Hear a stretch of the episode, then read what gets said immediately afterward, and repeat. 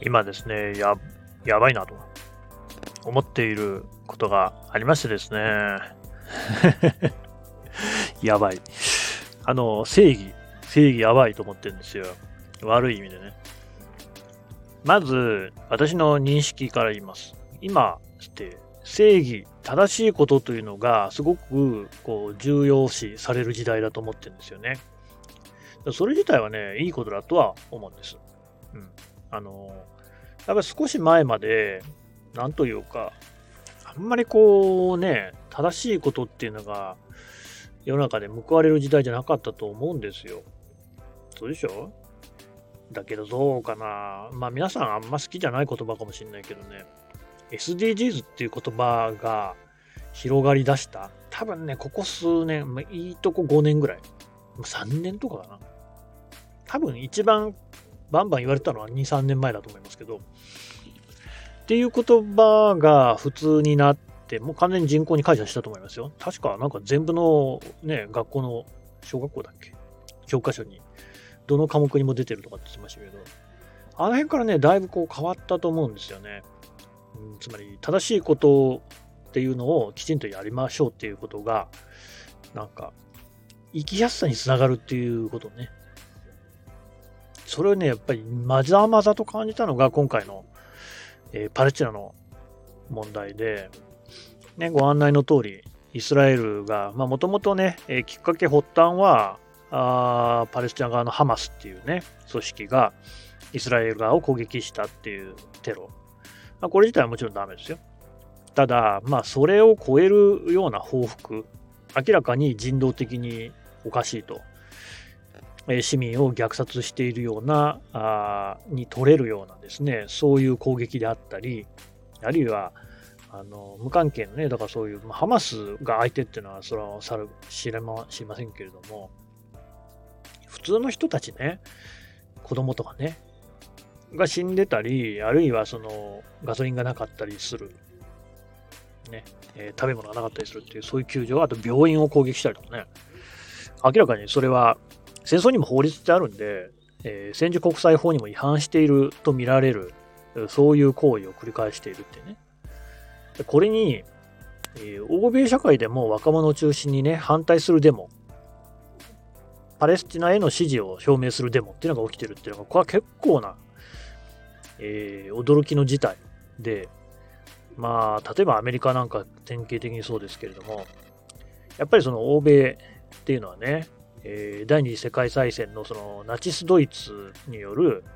えー、ユダヤ人の虐殺。でね、日本だとその虐殺だけがクローズアップされがちかなと思うんですけれども、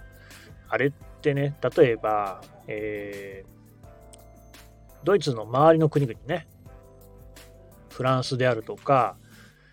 えー、イギリスどうなったかなイギリスは違いますかね。まあでも、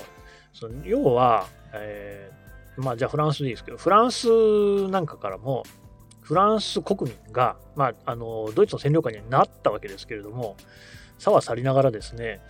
ここにユダヤ人がいるとか、こいつはユダヤ人だって言って、通報していたっていう、そういう歴史があるわけですよ。で、もっと言うとですね、えー、ヨーロッパでユダヤ人ってずっと差別されてきたんですね。だから、それをこう、まあ、ナチスは利用したっていう、悪用したっていうね、ことはみんな知ってるわけです。ユダヤ人はゲットっていう特別な地域にね、隔離されて住んでいて、で、まあ、言ってみれば、だから南アフリカのアパルトヘイトとかね、あれは白人が黒人を一定に隔離してたわけですけれども、と同じなんですよね。まもっと言うとですね、例えばアメリカなんかで見られますけど、まあ、カナダ、オーストラリアとかあるのかな。あの、先住民を一定の地域に居住区みたいなのを作ってね、住まわせているっていうのも、まあ、似た感じはあるわけですけれども、あれ好きなんですね、ヨーロッパってのはね。うん、まあ、人間が好きなのかもな。だからまあ、とにかくそうやって隔離して、なんか一定の人たちを住まわせるっていうことをやっていて、で、ユダヤ人はその典型、イギリスなんかでもね、その、シェイクスピアっていう超有名な劇作家、私が今言う必要もないですけど、なんかもそのベニスの商人に典型的に見られるようにユダヤ人に対して差別的なね、血も涙もないよ、シャイロックって男が出てくるわけですけれども、で、最後にはね、まんまとこう人は食わされてみんなが喝采っていうね、敵役、敵役ですよ。憎まれ役。これユダヤ人なんですよね。強欲だとかっていう、そういうこうレッテルを貼られて、えー、まあそうやってね、隔離されていたこれに対するまあ食材の気持ちっていうのはあるんでしょうね。それはあっていいと思いますよ。うん、ただ、それが行き過ぎちゃって、例えば今ドイツなんかでは、ちょっとこうね、えー、イスラエル批判みたいなことを言おうもんなら、もうさ、たちまちこう、規制がかかると。そういうことは、まあそもそも表だっては誰も言えない状況になってるっていうわけですよ。で、まあ、それは、あの、違うんじゃないかと。と、なんとトルコのね、エルドアン大統領にその辺をね、言われて、過去の負債を、で、いつまでもね、背負うべきではないっていうような趣旨のことを言われたらしくてですね、別にエルドアンさんに言われる筋合いないと思いますけど、ともあれ、まあ、そういう状況であるっていうね。中で、でも、若い人たちが声を上げてると、やっぱりイスラエルのやってることおかしいだろうと。じゃあそうですよね。誰が見たって人道的におかしいことはおかしいわけですから。ただそれを、まあ国とかね、えー、そういう壁を越えて、えー、自由にというか自分の価値観に照らし合わせて何が正しいかっていうのをこうきちんとこうねデモなんかの形で表明できるというかするようになった。これはね、すごいことだと思うんですよ。うん。だってまあ、その若者たちにとっても自分の祖先がやってきたことっていうことには違いないわけじゃないですか。だけど、まあ、それも乗り越えていこうっていうね。まあ、ある種したたかなと思いますけどね、いつまでもそこに引っかかってないんだろうっていう。だって日本で考えてみてくださいよ。ね。第二次大戦の時にやったこと我々おかしかったっつってデモやるかって言ってもやんないんじゃないですかね。あの辺がね、ヨーロッパ本当にね、侮れないなと、私なんか思うんですけど、止まれ。ね。えー、正しいことは正しいって。そういう中になってきたんだなっていうふうに思いますね。うん。で、これ実は前置きでして、何が言いたいかっていうと、実は最近あった詩人逮捕系 YouTuber の逮捕という件ね、2件ありましたね。えー、煉獄コロアキっていう人とガッツチャンネルっていうね、人、うん、そういうことをやってて YouTuber の2件ありましたね。えー、1件の方は、えー、とチケットの転売をやってるんじゃないかと、事実無根だったらしいですね。えー、いうふうに、なんか詰め寄ったっていうね、そういう件。それともう一つは、まあ、普段は、あの有名なのは、その痴漢とおぼしき人を詰めると。これ私も見ましたけどね、本当に。結構危ないですよね。階段なんかからこの転げ落ちるような格好になっているような人もいたように見受けましたけれども、ああいうその、まあだから、この人痴漢ですみたいな人、あるいはあの自分たちでそういうふうにね、感じた人っていうのをとっ捕まえて、なんか駅員とかに、ね、突き出すっていう、そういうことをやってたと。でね、逮捕になったのは、なんか自分たちが、なんか女性になりすまして、で、なんか覚醒剤の取引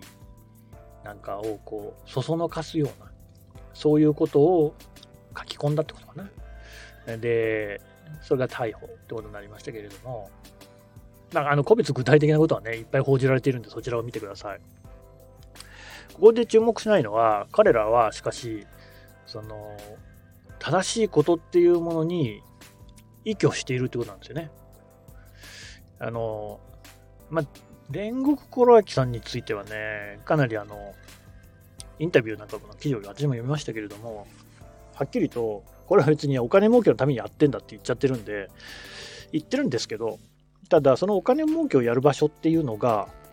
えー、チケットの転売？で。チケットの転売自体はダメじゃないですか。ダフ屋行為は違法ですからね。やっちゃダメなんですよ。で迷惑に思ってる人がいっぱいいますよね。つまり、ダフ屋の取り締まり自体は正しいんですよ。まあ、その人が本当にダフ屋だったら。ダフ屋だったらって言っても、それ警察がやる分にはね。で、あの、痴漢ももちろんそうですね。やっちゃダメ。いけないこと。それをこうやらないっていう、やらせないっていうことには、実際にその指示があったようで、ガッツチャンネルにはですね、たくさんの登録者とか視聴者、え、書き込みをする人もいたわけですよね。ああ、まあ自然なことではあると思うんですよ。だって実際こう痴漢の害に悩んでる人ってのはいますし、それで一緒に心の傷を残すっていう人もいますからね。うん、ただまあ、おそらくそのガッツチャンネル側がその正しいっていうところに自分の価値を依存してたんじゃないかっていうことですよ。何が言いたいかっていうとですね、今はその正しいということの周りに人が集まる、居場所ができるっていう、そういう時代なんだろうなってことなんですよね。で、私がね、今までに見た中でね、一番これは滑稽だなと思ったのはですね、えー、繁華街のね、駅の周辺なんかに、喫煙所、喫煙場所ありますよね。見たことある人も多いんじゃないですか。今ね、東京なんかほんと特に、えー、都心なんかだと、もう区全体でね、タバコを吸っちゃいけませんと。路上喫煙は禁止ですっていうところが本当に多いですよね。ただまあ、タバコを吸う自由自体はあるので、だから喫煙所が設けられてると。大きい駅の周辺なんかにですね、壁、囲い、塀みたいなのがあって、その中になったら吸っていいですよと。だから煙がそのね、副流煙が外に出ていかないようにってことですね。うん、で、まあそういう場所にこうね、愛煙家が集まってるとタバコを吸ってる。で、その中には吸い殻なんかね、入れる。え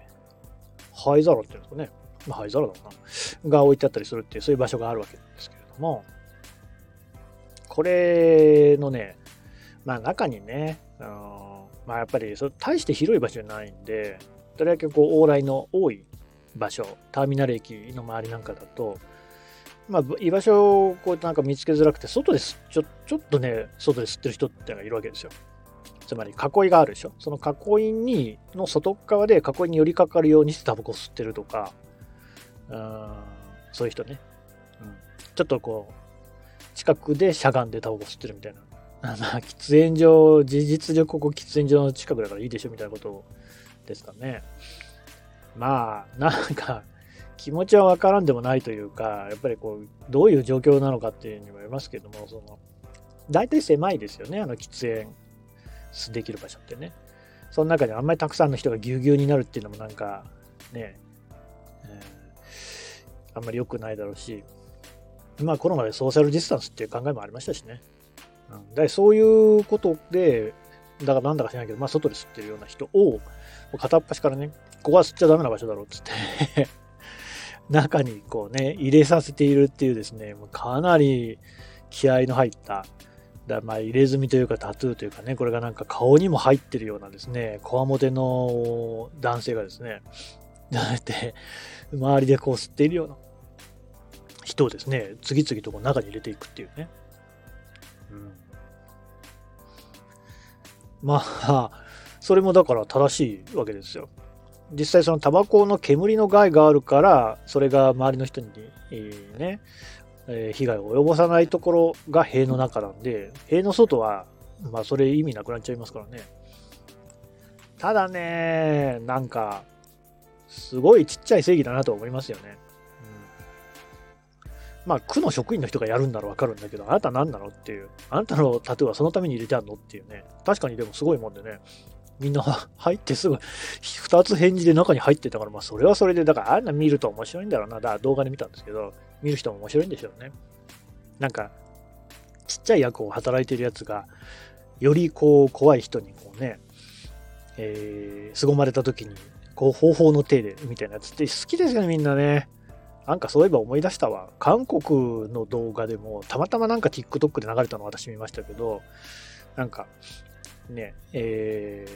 ー、もともとはなんかヤクザの大物だった人が、今は、えー、道路清掃員かなんかに身をやつしていて、なんかゴミ、えー、集積場を片付けていて、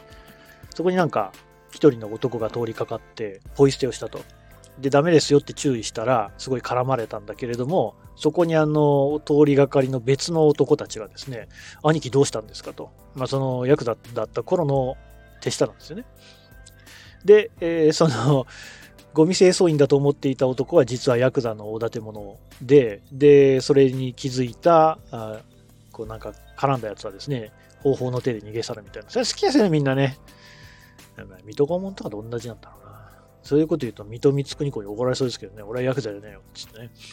まあなんかそういう、でも権威に何かが怒られるってみんな好きですよね。よくその辺の心理をついてるなと思いましたけれども、ともあれ、それもでも一挙してるのは正しさなんですよね。なんか別に、あの、そういうこわもての人なんで、他のやり方でもできそうなんですけど、自分の威力っていうものを傘に来て、誰かを叱るっていうことはできそうなんですが、ちゃんと正しさに依拠するんですよね。これが今っぽいなと思って。やっぱり昔のにもヤクザ映画の山ほどあって、あれもまあだいぶ減ったと思いますけど、あれは普通に本当に悪いことしてましたからね。じゃないんですね。これがね、だから、正しさの周りに場所ができる。これ政治も一緒だと思ってるんですよ。だ日本保守党、ね、知ってますか？百田直樹さんとかね、とか、参政党とかね。彼らは彼らで、これが正しいっていう価値観があって、そこに居場所をこう見つけて人が集まってるんですよね。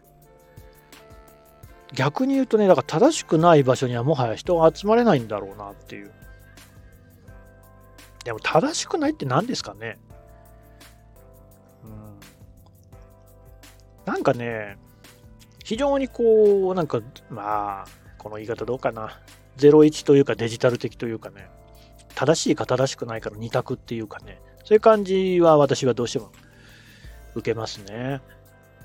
うん。だけど本来、その善と悪なんていうのは、もう混然一体とした、まあなんというか、アナログなもので、つまり、その中間っていうのがあって、グレーね。で、世の大半はグレーなんですよ。白っぽいグレーか黒っぽいグレーになってて、真っ白真っ黒なんてほぼないんですよね。だけどそういうのをもうなんか真っ白と真っ黒にしちゃうっていう。てかそうしないと多分自分の身の置き場っていうのが確保できないんでしょうね。だから自分の価値観と合わない人のことは過剰に叩いたりしますよね。だからそれの慣れの果てがだからガッツチャンネルじゃないですか。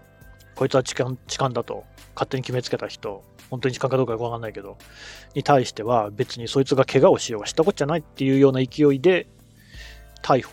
詩人逮捕をしてましたね。これなんですよね、怖いのは。だからまあなんか、そのジャニーズの一件をめぐっても、あるいはね、羽生結弦さんの一件をめぐってもね、自分が正しいと思ったことを、こう、まとって、他人をこう殴りに行ってる人っていうのはいっぱい見るわけですよ。これが非常に怖いですよね。怖いっていうか、キモいですよね。これなんとかしなきゃいけないと思うんだよな。そんなに単純なものじゃないっていうのは、私たちの子供の頃にやってたアニメでも言ってましたよね。だから、機動戦士ガンダムとかそういうことでしょそんな正義と悪とかないんだから。だから単純なもんじゃないんだからっていうのは、ちっちゃい頃から教わってきたはずですけどね。ただ、まあ、おそらくね、そういう正しさの周りに人の居場所ができるっていうこと自体は変わんないんじゃないかなっていうふうに私は思ってるんですよ。で、私はちょっとそこからは距離を置きながらね、あの、清濁合わせ飲むっていう方向で生きていきたいななんていうふうに思ってるっていうね、そういう話でございました。今回はね、こんなところで。